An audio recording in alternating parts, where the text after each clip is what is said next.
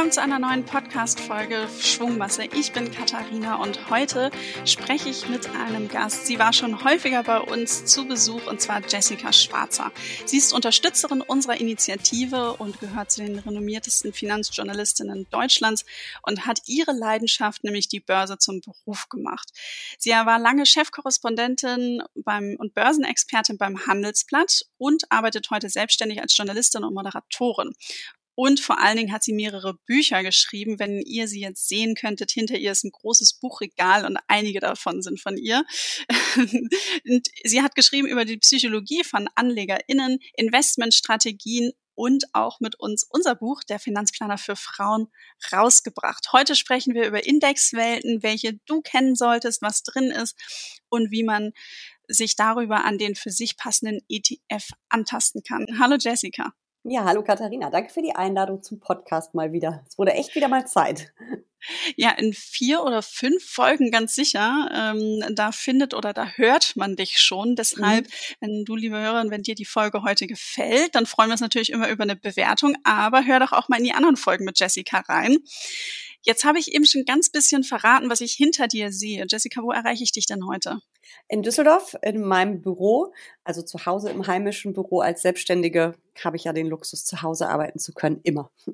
Ich sitze heute auch zu Hause. Ich habe den Luxus, ich kann mich zwischen mehreren Büros abwechseln. Aber darüber wollen wir nicht im Detail sprechen. Wir wollen über das Thema Indizes sprechen. Nochmal ganz kurz, was ist ein Index? Ein Index ist im Grunde ein Kursbarometer und äh, zeigt dir, wie sich ein bestimmter Markt entwickelt. Also wir kennen wahrscheinlich alle den DAX. Äh, das sind die 40 größten deutschen Unternehmen, die da vertreten sind. Und wenn man eben sieht, der DAX steigt oder fällt, ein, zwei Prozent, wie viel auch immer, dann sehe ich eben, wie die Stimmung am deutschen Aktienmarkt ist und vor allen Dingen in dem Fall die Stimmung ähm, bei den ganz großen Unternehmen. Sehr gut. Und nochmal hier ganz kurz der Hinweis, wenn man sagt, ich habe mich mit dem Thema Indizes noch gar nicht so tief beschäftigt, dann unbedingt in Podcast Folge 136 reinhören. Alles über Indizes. Da nehme ich mit Astrid Zebe, der Chefredakteurin von der Finanziell, wirklich nochmal auseinander. Wie entsteht so ein Index? Wer setzt ihn auf? Wie, wer bestimmt, was reinkommt und so weiter und so fort. Ähm, jetzt beschäftigt mich aber nochmal die Frage, Jessica, wie viele gibt es denn? Ich habe extra nochmal nachgeschaut. Ich war mir nicht sicher, ob die Zahl, die ich im Kopf habe, richtig ist, weil sie so abstrus ist. Es gibt drei Millionen Indizes. Der allergrößte Teil davon ist, sind Aktienindizes und äh, es gibt 70 mal mehr Aktienindizes, als es Aktien gibt. Das liegt eben, ja, das ist Wahnsinn. Das liegt eben auch daran, dass ähm, einzelne Aktien in ganz vielen Indizes drin sein können. Also Beispiel eine Amazon ist ähm, natürlich im S&P 500, dem breiten amerikanischen Markt, ist aber natürlich auch in Technologieindizes, ist im MSCI World, dem Weltaktienindex. Ähm, da gibt es eben ganz, ganz, ganz viele verschiedene Indizes und da kann jeweils dann eine Amazon drin sein. Und äh, so kommt es dann eben, dass wir so viel mehr Indizes als Aktien haben. Hm. Du hast mal gesagt, dass nur ein Bruchteil der Indizes für mich als Anlegerin auch überhaupt relevant sind. Äh, warum ist das dann so? Ja, es ist wirklich nur ein kleiner Anteil. Also wir sollten die ganz großen kennen. Einige habe ich gerade schon genannt. Da gehen wir sicher gleich noch ins Detail. Und äh, da gibt's immer so Unterindizes, vielleicht ein Branchenindiz, äh, Index oder ähm, ja verschiedene, beim MSCI World gibt es so Anlagestile, wo dann vielleicht nur der MSCI World Value oder der MSCI World Growth, also man sollte diese ganz großen Bekannten kennen. Und äh, viele von den kleinen, die sind wirklich aufgelegt äh, für Vermögensverwalter, für institutionelle Anleger, die halt ihr Portfolio, äh, ihr Depot, ihren Fonds an einem Index messen wollen und da eben was ganz Spezielles brauchen. Es sind auch ganz viele Indizes wirklich für ähm, ETF-Anbieter ähm, kreiert worden denen würde man dann sicherlich irgendwo mal äh, begegnen. Ähm, also es ist ähm, eine sehr kreative Branche, die Finanzbranche, auch wenn man es gar nicht glaubt. Äh, an den Indizes kann man es ablesen, aber wir brauchen im Prinzip, ja, ich würde sagen, so die zehn größten und dann eben vielleicht noch den ein oder anderen Unterindex, also Branchen oder Anlagestile. Das reicht. Mhm. Du hast in äh, deinem Index-Special auf unserer Website, was wir auch nochmal in den Show Notes verlinken, sechs Index-Welten schon mal zusammengefasst. Mhm. Und ich finde, ähm, das gibt einen guten Überblick und Einstieg, was es denn so gibt. Sind das, äh, welche sechs sind es und sind das auch die, die man kennen sollte oder müssen wir auch noch ein bisschen erweitern bei uns auf der Seite? Ich glaube, wir haben so relativ gut abgedeckt. Also wir haben natürlich äh, die Weltaktienindizes drin. Äh, wir haben uns Europa angeschaut. Klar, als deutsche Webseite, als deutsches Portal, deutsche Initiative schaut man natürlich mal auf den heimischen äh, Markt, den deutschen äh, Aktienindex. Natürlich ist ein Megatrend Nachhaltigkeit dabei. Und dann haben wir uns nochmal ähm, Asien angeschaut und die Amerikaner, die amerikanischen Indizes auch nochmal, weil die USA sind und bleiben eben die äh, größte Volkswirtschaft der Welt und es ist der mit Abstand größte Aktienmarkt und das ist natürlich auch sehr spannend.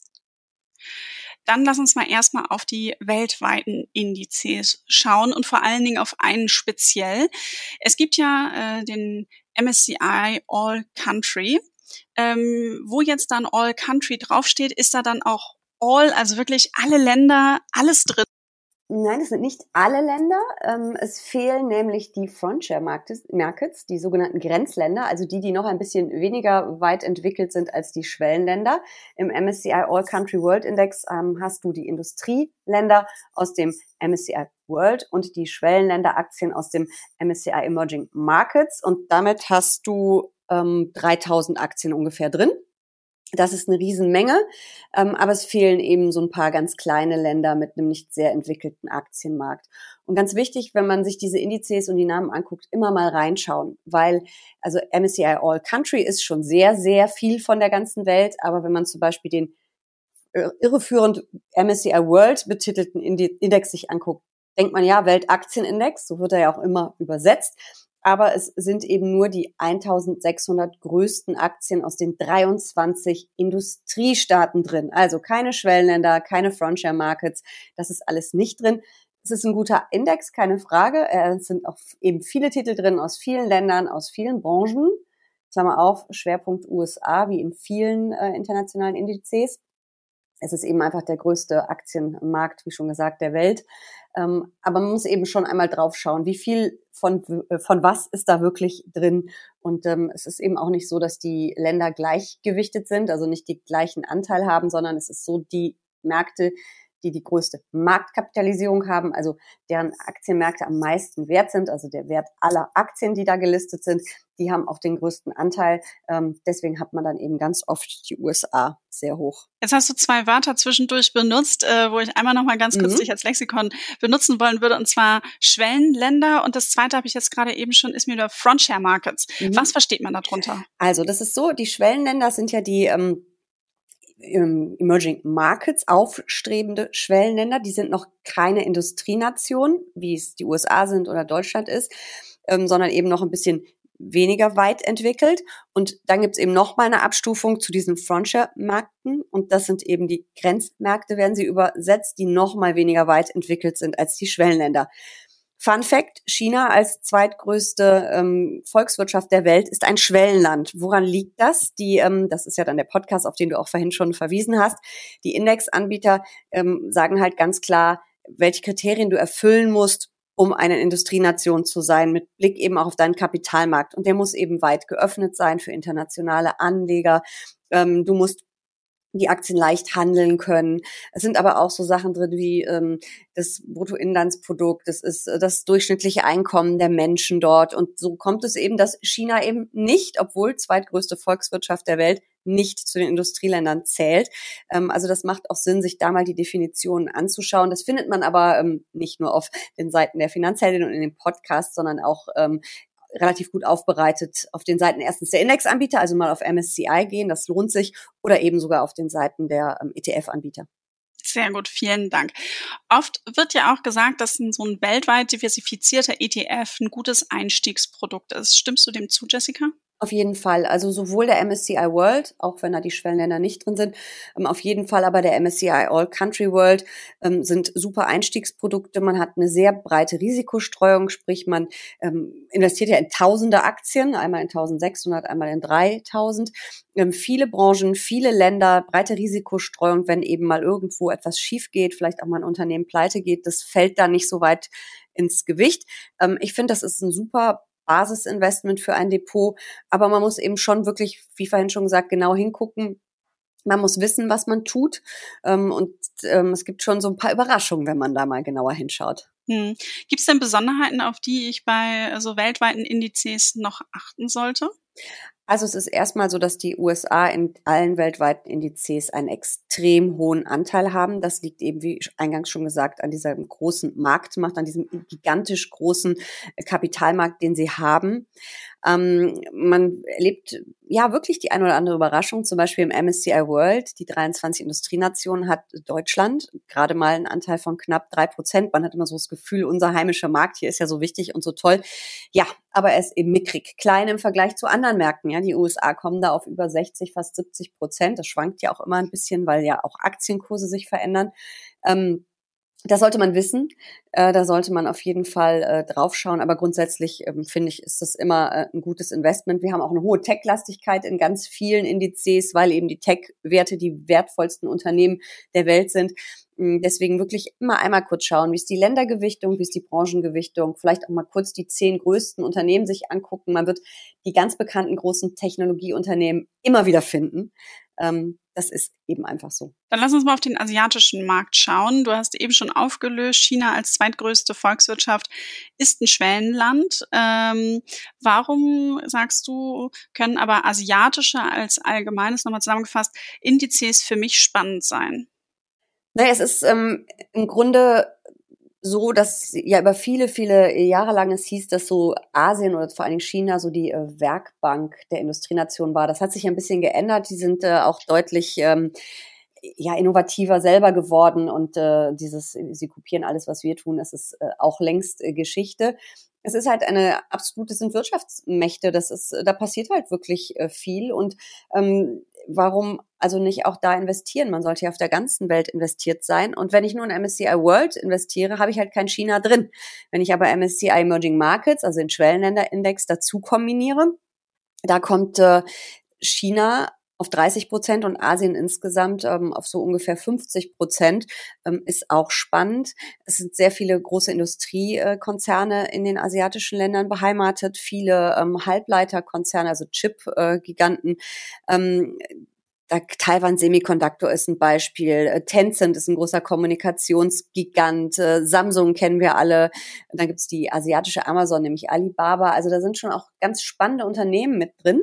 Und da wir ja auch bei den Finanzhelden immer für große Risikostreuung ähm, trommeln und eher vor Einzelwerten wegen des großen Risikos waren. Äh, warum also nicht ein MSCI Emerging Markets oder äh, sogar ein bisschen spe äh, spezieller, äh, sich vielleicht, MSCI ist immer ein super Indexanbieter, äh, vielleicht ein MSCI China raussuchen, ähm, man kann auch auf Japan setzen. Also das ist schon ganz spannend, sowas beizumischen. Aber wenn ich ein ähm, MSCI All Country World habe, habe ich ja schon ähm, einiges an Asien drin und wenn ich ein MSCI Emerging Markets kaufe, sowieso auch. Ähm, aber es sind auf jeden Fall auch sehr spannende Länder und man hat die gar nicht so auf dem Schirm, weil sie auch bei uns so klar jetzt durch Lockdowns und die ähm, ganze Corona-Krise hat man schon ein bisschen mehr begriffen, wie wichtig China eigentlich für uns alle ist. Wenn da die Häfen zu sind, dann, äh, ich habe gerade vier Monate auf eine Küche gewartet, war ein bisschen doof. Ähm, das merkt man dann schon. Also es sind spannende Länder und ähm, man sollte da als Anlegerin auch drauf gucken. Hm. Jetzt haben wir MSCI ganz häufig den Begriff mhm. gesagt. Äh, dahinter der Abkürzung steckt eigentlich nur Morgan Stanley Capital mhm. Index. Das sind diejenigen, die den Index oder diese verschiedenen Indizes aufgesetzt haben, vielleicht nur, wenn man das mhm. bisher noch nicht gehört hat. Jetzt gibt's ja immer mal wieder hier und da Tipps, ähm, zu sagen, okay, MSCI World zu 70, 80 Prozent im Depot zu halten, MSCI Emerging Markets 30, 20, damit man halt eben auf diese Gewichtung kommt. Ähm, was sagst du zu der Gewichtung? Und welche Fragen sollte ich mir als Anlegerin mhm. selbst beantworten, welche Gewichtung ich da wähle oder ob ich dann doch lieber gleich sozusagen zu dem All-Country-World greife? Mhm. Also im All-Country ähm, ist, äh, sind die Schwellenländer ein bisschen geringer ähm, gewichtet, ähm, also unter 20 Prozent. Ich finde es ehrlich gesagt ein bisschen wenig, eben weil es auch so eine extreme Wirtschaft ist, auf die wir da verzichten würden. Also alleine China gigantisch, aber eben auch Taiwan. Ähm, da gibt's ja eine Menge spannende Länder mit äh, spannenden äh, Wirtschafts-, also Wirtschaftsnationen spannende. Und ich würde da immer ein bisschen höher gehen. Aber es kommt natürlich auf deine Risikotoleranz an, auf deinen Anlegertyp. Möchtest du, das sind natürlich Emerging Markets und die Börsen dort, die schwanken ein bisschen stärker als in den Industrienationen. Ähm, willst du das oder willst du das nicht? Aber sie bieten dir eben auch etwas größere Chancen. Also da sind wir wieder so ein bisschen bei dem Anlegerprofil, äh, was für eine Anlegerin bist du? Ähm, aber so 20 Prozent, 30 Prozent Emerging Markets in Klammer auf Asien, Klammer zu. Klar, warum nicht? Also das finde ich schon sehr spannend. Okay, also ein guter Anhaltspunkt, da auf seine eigene Risikoneigung zu gucken, wie viel kann ich aushalten, wie langfristig investiere ich. Gerade deshalb ist es auch so wichtig und predigen wir ja auch immer wieder, sich mit seinen Zielen zu beschäftigen. Was will ich eigentlich in welchen Zeiträumen? Lass uns doch aber auch nochmal auf den US-Markt schauen. Da ist ja auch nochmal besonders. Da gibt's zum Beispiel den S&P 500. Was steckt hinter dem Namen und was ist da denn so drin? S&P ist im Grunde die äh, Abkürzung für Standards Poor's. Nicht im Grunde, es ist die Abkürzung. Das ist wieder der Name des Indexanbieters. Und 500, das ist die Zahl äh, der Werte. Also es sind die 500 größten börsennotierten amerikanischen Unternehmen, gewichtet wieder nach ihrem Börsenwert. Da sind wir wieder bei dieser Marktkapitalisierung. Und ähm, ja, Fun Fact, die großen fünf, ich habe jetzt nach den jüngsten Turbulenzen nicht mehr genau hingeschaut, aber die großen äh, fünf Tech-Konzerne, also die Amazons, äh, Apples, Microsoft etc. pp., die haben ein Gewicht von äh, über 20 Prozent. Ähm, Tech überhaupt kommt auf 25 bis 30 Prozent. Das schwankt natürlich mit der Marktentwicklung, aber äh, dieser Index ist auch sehr, sehr tech-lastig. Da muss man äh, unbedingt drauf achten. Und äh, er ist ein Kursindex, wie übrigens die meisten äh, Indizes der Welt. Also Dividendenzahlungen werden bei der Berechnung nicht berücksichtigt. Das ist beim DAX, der ist dann Sonderling nämlich anders. Da werden die rechnerisch wieder reingerechnet. Also alle anderen Index, Indizes sind in der Regel reine Kursindizes. Ähm, das heißt, wie haben sich die Aktien entwickelt? Entsprechend äh, entwickelt sich dann der Index. Ganz viel Technik haben wir auch im Nasdaq mhm. drin. Oh, Vielleicht ja. kannst du noch mal den Nasdaq so ein bisschen beschreiben, wie der sich zusammensetzt. Mhm. Also ähm, die Nasdaq ist die Technologiebörse in den USA. Also da ist richtig, richtig viel Tech. Ähm, aber es ist nicht nur Technologie, Klammer auf Internet, Telekommunikation und so, sondern auch Biotechnologie. Also da ist ähm, auch ähm, ja, reichlich Musik drin. Da geht's äh, auch richtig zur Sache mitunter, gerade jetzt, wenn es ein bisschen turbulenter zugeht. Ähm, Im Nasdaq Composite, so heißt der dazugehörige Index, sind mehr als 3000 Unternehmen gelistet. Eben auch überwiegend Tech, aber nicht nur. Und dann gibt es noch einen Auswahlindex, in dem sind 100 äh, Technologieaktien, eben die mit der höchsten Marktkapitalisierung drin.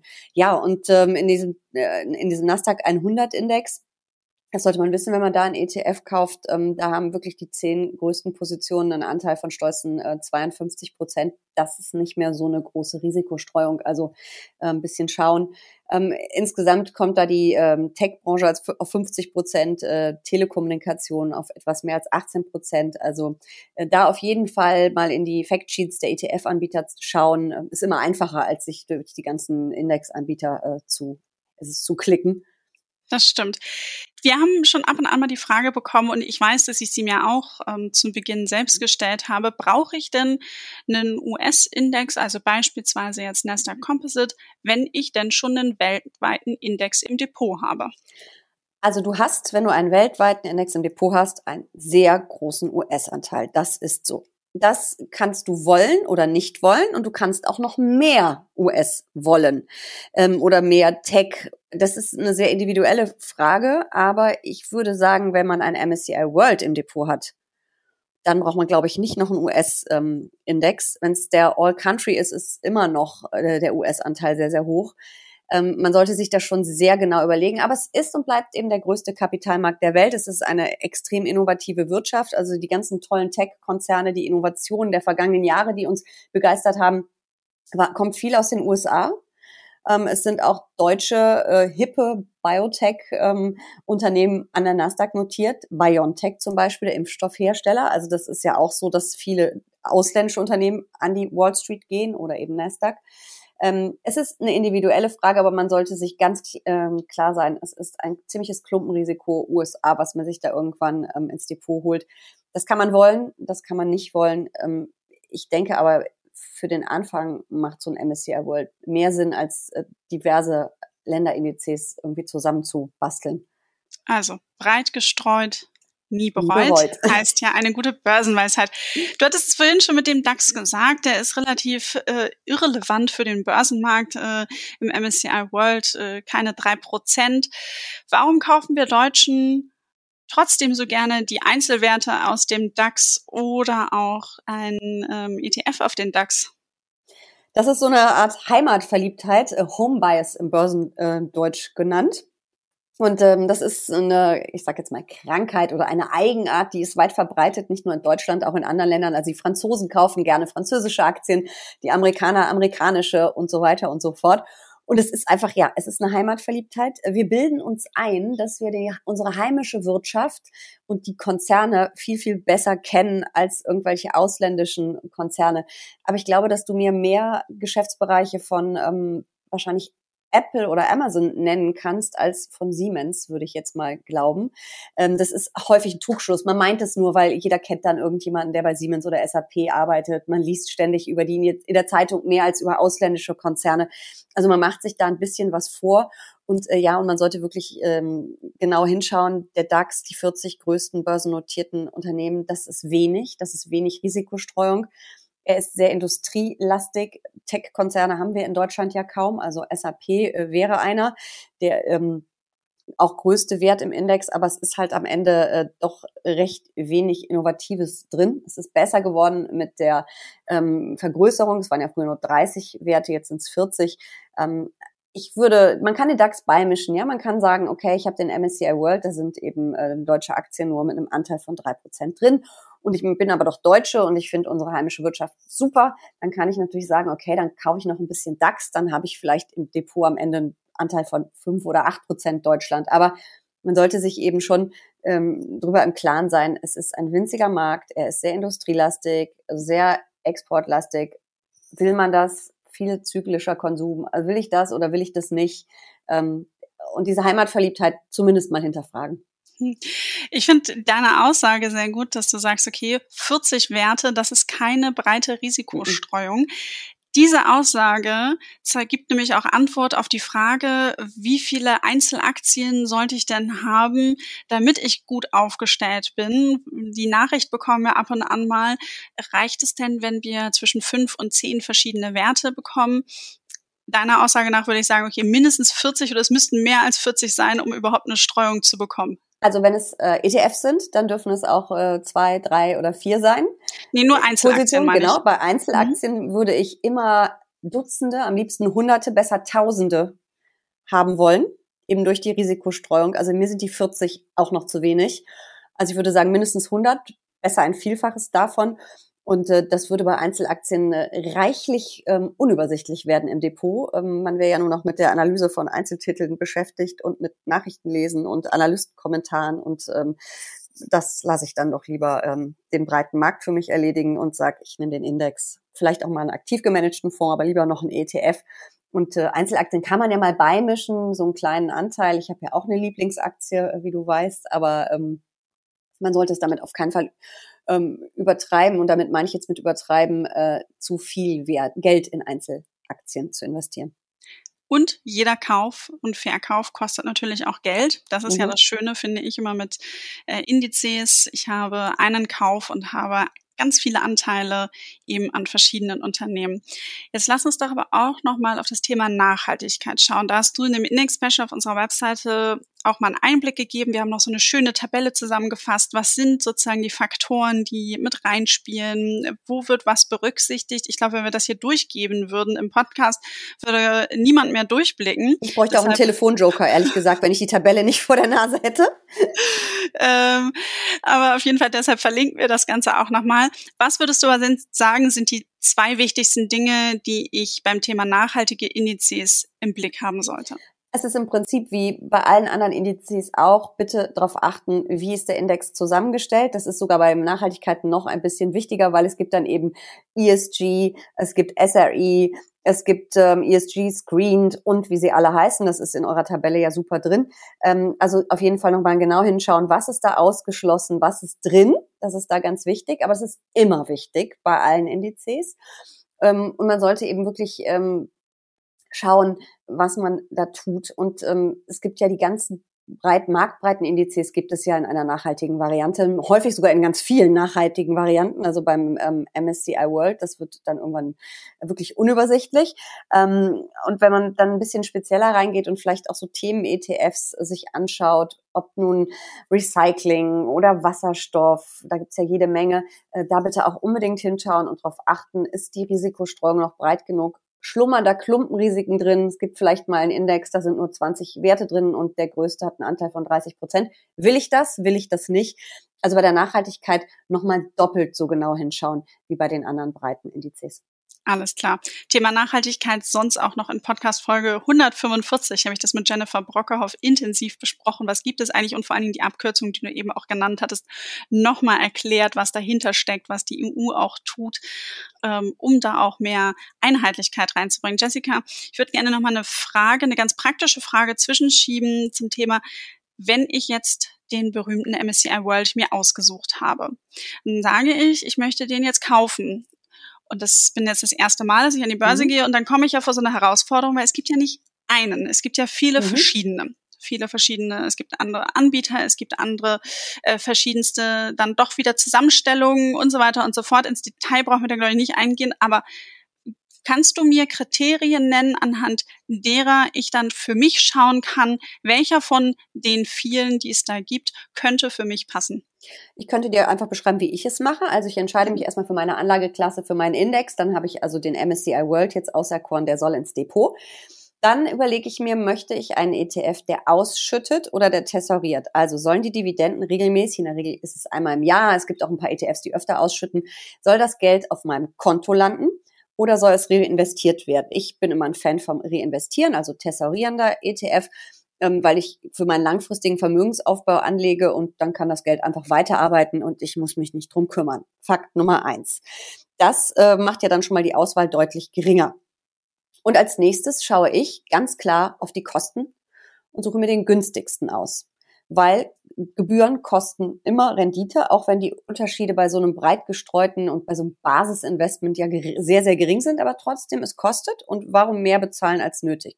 Worauf man nicht achten muss, ist, von welchem Anbieter es äh, dieser ETF kommt. Denn ETFs sind wie aktiv gemanagte Fonds Sondervermögen. Das heißt, wenn der Anbieter pleite gehen sollte, dann ist das Geld geschützt. Das liegt auf dem Sonderkonto. Das landet also nicht in der Insolvenzmasse. Ähm, also es ist egal, ob es nun äh, X-Trackers ist, ob es iShares ist oder wer auch immer. Ähm, das macht nichts. Bei kleineren ETFs würde ich nochmal schauen, wie viel Geld steckt da schon drin.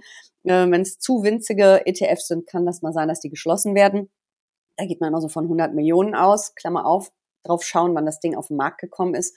Ähm, wenn ein Indexanbieter gerade erst das Portfolio gelauncht, also das Produkt gelauncht hat, dann dauert's natürlich. Aber da braucht man aber bei dem MSCI World überhaupt nicht hinzugucken. Das sind gigantisch große ETFs. Ja, und dann gibt's noch dieses Thema, wie wird der Index nachgebildet? Ähm, wird der geswappt? Da ist dann so eine komplizierte Finanzkonstruktion dahinter oder wirklich eins zu eins abgebildet? Also sind wirklich die Aktien alle drin oder ist nur ein Teil drin? Das gibt es auch. Ich, ehrlich gesagt, schaue da kaum drauf. Mir ist das egal, weil ich kriege ja trotzdem die Performance, die der Index macht plus minus ein bisschen was wegen der Gebühren und vielleicht weil mal ein Nachbildungsfehler passiert. Aber in der Runde, in der Regel kriege ich die Rendite. Ich achte nicht darauf, wie der Index nachgebildet wird, aber es gab vor einigen Jahren eine längere Diskussion darüber. Da hat sich die Branche auch keinen Gefallen getan und es haben immer, immer mehr Index, ähm, ETF-Anbieter wirklich diese Index-Nachbildung ähm, geändert. Die meisten kaufen jetzt wirklich, was drin ist im ETF. Das heißt, in meinem DAX-ETF sind genau die 40 Aktien drin und in anderen Indizes dann eben entsprechend. Also ich schaue, welcher Index, tessorierend oder ausschüttend und die Kosten und das reicht. Sehr gut. Ich denke, das hilft auf jeden Fall schon mal weiter. Und ähm, glaube, wenn man auch weitere Podcasts, ich habe jetzt hier so ein paar erwähnt, hört, kommt man auch einen Schritt voran und einen ganz großen Schritt voran kommst du, liebe Hörerin, wenn du mit dem Buch von Jessica mhm. und mir arbeitest. Denn wir machen jetzt nochmal zum Ende eine kleine Werbepause für unser Buch Der Finanzplaner für Frauen. Jessica und ich, wir waren nämlich fleißig. Äh, wir haben eben schon mal das Thema Nachhaltigkeit angesprochen. In unserem Buch gibt es auch ein Kapitel zum Thema Nachhaltigkeit. Das war bisher etwas kleiner. Da tut sich aber mhm. so viel viel und ähm, das haben wir ergänzt. Auch das Thema Indexwelten, Indizes haben wir auch im Buch ergänzt. Was haben wir, was haben wir noch so gemacht? Ich glaube, das waren so die beiden großen äh, Schwerpunkte. So ein paar Liebhaberveränderungen haben wir natürlich auch gemacht. Das ist alles noch schöner und liest sich noch viel toller als vorher. Aber ich glaube, das sind die großen äh, beiden Punkte. Also wirklich Nachhaltigkeit, das ist deutlich äh, ausführlicher geworden und die Indizes eben auch. Genau, richtig. Studiendaten aktualisiert, mhm. sozusagen auf den aktuellen Stand gebracht. Wenn du das Buch von uns schon hast, dann hab jetzt keine Sorge. Es ist nichts äh, so weit überarbeitet, dass du dir das jetzt nochmal kaufen müsstest. Aber denn du hast ja jetzt auch schon diesen Podcast gehört, sicherlich auch schon auf unserer Webseite vorbeigeschaut. Wenn du aber noch jemanden kennst, der oder die das Buch noch nicht hat oder du das Buch selber noch nicht hast, dann ist ja vielleicht jetzt der richtige mm. Zeitpunkt. Ähm, Jessica und ich, wir haben wirklich nochmal viel Liebe reingesteckt, um halt eben die überarbeitete Auflage rauszugeben. Und ich muss sagen, ich freue mich sehr. Es ist ja auch schon mittlerweile die fünfte Auflage. Ähm, es ist jetzt schon eine Weile der Sticker drauf, Manager Magazin Bestseller und Fühlt sich gut an, oder Jessica? Ja, das fühlt sich mega an, immer wieder auf der Liste weit oben zu stehen. Und ich glaube, es stand ja fast, seit es auf die Marke kommt, ist fast immer drauf. Das ist schon äh, wirklich mega. Und ich könnte mir ja vorstellen, dass wir doch nochmal das ein oder andere Exemplar in den kommenden Wochen auch äh, verlosen, oder? Das kann ich mir auch sehr, sehr gut vorstellen, Jessica. Alles Lohnt klar. Sich also weiter auf den Kanälen der Finanzheldin äh, unterwegs zu sein. Machen wir doch immer mal wieder.